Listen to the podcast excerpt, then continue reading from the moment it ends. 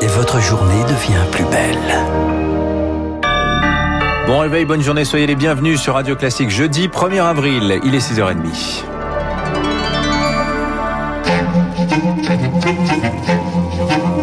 6h30, 7h30, la matinale de Radio Classique avec Dimitri Pavlenko. À la une ce matin, un effort supplémentaire hein, face à la flambée de l'épidémie. Emmanuel Macron, Marc Bourreau a donc décidé hier soir de remettre le couvercle. Des variants qui galopent, des hôpitaux dans le rouge. Après deux mois d'attente, le président s'est donc résolu hier soir à étendre les mesures de freinage sur tout le territoire pour les quatre semaines à venir. Si je m'adresse à vous ce soir, c'est pour appeler à la mobilisation de chacun pour ce mois d'avril où beaucoup se joue. Nous mobiliser parce que le succès de ce mois d'avril et de cette stratégie dépend de chacun d'entre nous, de notre esprit de responsabilité. Nous tiendrons, unis et. Emmanuel Macron hier soir lors de son allocution, alors une décision, un serrage de vis plutôt mal accueilli, notamment dans les 19 départements déjà soumis à des restrictions depuis les deux dernières semaines. Et Rémi Vallès, vous l'avez constaté à Paris, la lassitude, l'exaspération dominait sur les quais de Seine. Elle profite de ces dernières minutes de liberté avec un bain de soleil. Naomi, 24 ans, fait partie des résilients. On encaisse et après, euh, enfin, on essaie d'être patient. Moi, je sais que j'essaie d'être patiente, mais enfin voilà, on essaie de d'accepter et, euh, et c'est juste hyper long et on voit pas la fin en fait. C'est juste il y a des moments de grosse déprime, puis il y a des moments où bon, on vit avec. Et pour d'autres, il y a les moments de révolte, un sentiment partagé par Pauline qui flâne avec quelques amis. Au début, moi vraiment, je, bah, je suivais à la lettre euh, les restrictions, etc. Euh, là, j'avoue que si on me propose un apéro, etc. Bon bah voilà, enfin je vais je vais y aller. Clairement, je suis pas prête à faire plus d'efforts parce que on a aussi envie de profiter de notre vie quoi. Et là, on arrive les beaux jours et il faut, il faut que ça cesse à un moment donné. D'autant que début mars, Emmanuel Macron appelait à tenir 4 à 6 semaines supplémentaires, rappelle Sacha et son collègue Mohamed. Plus que de lassitude, ces deux entrepreneurs parlent d'incompréhension. C'est vrai qu'on s'attendait à peut-être une reprise de l'activité un peu plus normale sur le mois d'avril ou au plus tard début mai. Et là, c'est un peu un retour à casse départ. Quand on voit deux pays comme Israël et le Maroc qui arrivent à s'en sortir avec 30% de vaccinés et qui ont beaucoup moins de moyens, l'incompréhension, elle est là. Et les doutes quant à une rapide sortie de crise également. Et dans ce contexte, les contrôles seront renforcés notamment sur la voie publique pour limiter les rassemblements. Alors dans le détail, les restrictions débuteront donc dès samedi avec une tolérance ce week-end de Pâques, autorisation des déplacements interrégions jusqu'à lundi pour ceux qui souhaitent changer de, de lieu de confinement.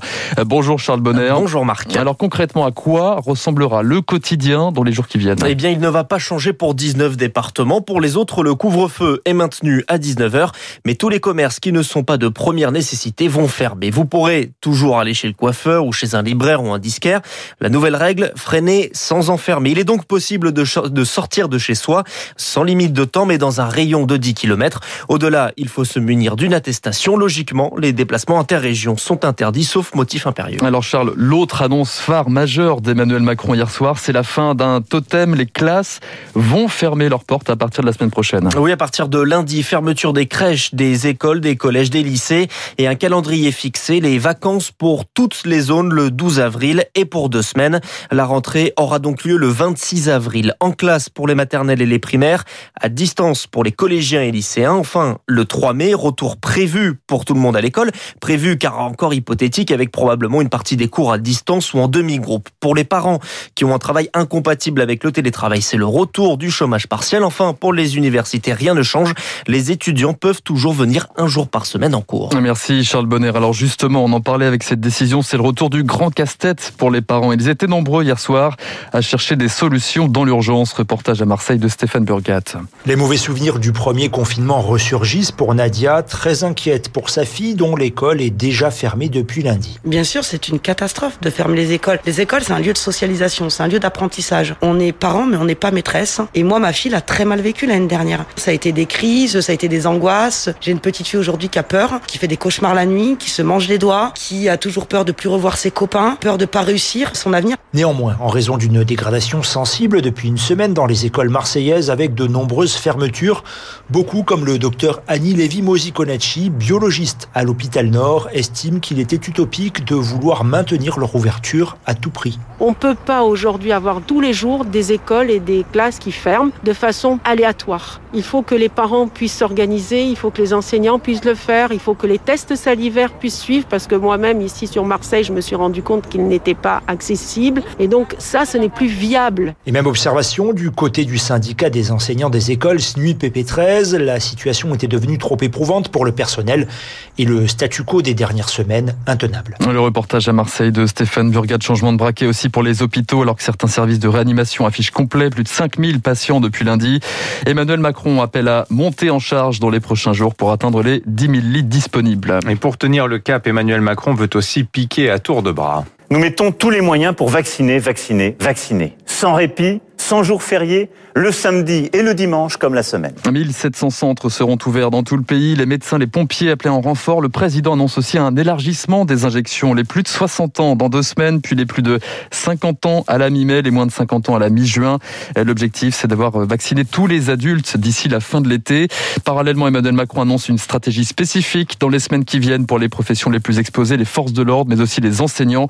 Il le réclamait depuis plusieurs mois. L'arrivée, c'est encore le grand flou, grand flou, regrette pourtant Sophie Venetité du SNES FSU. Nous n'avons eu euh, aucune précision, aucun calendrier, aucune modalité. Or, on voit bien l'urgence qu'il y a à vacciner les personnels de l'éducation nationale.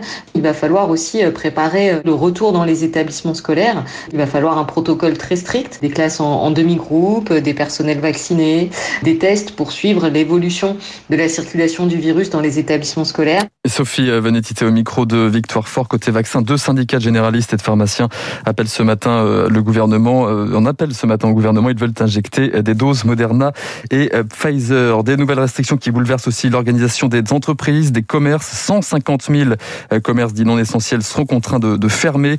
Bercy annonce d'ores et déjà 11 milliards d'euros d'aide et d'indemnisation dans les semaines qui viennent.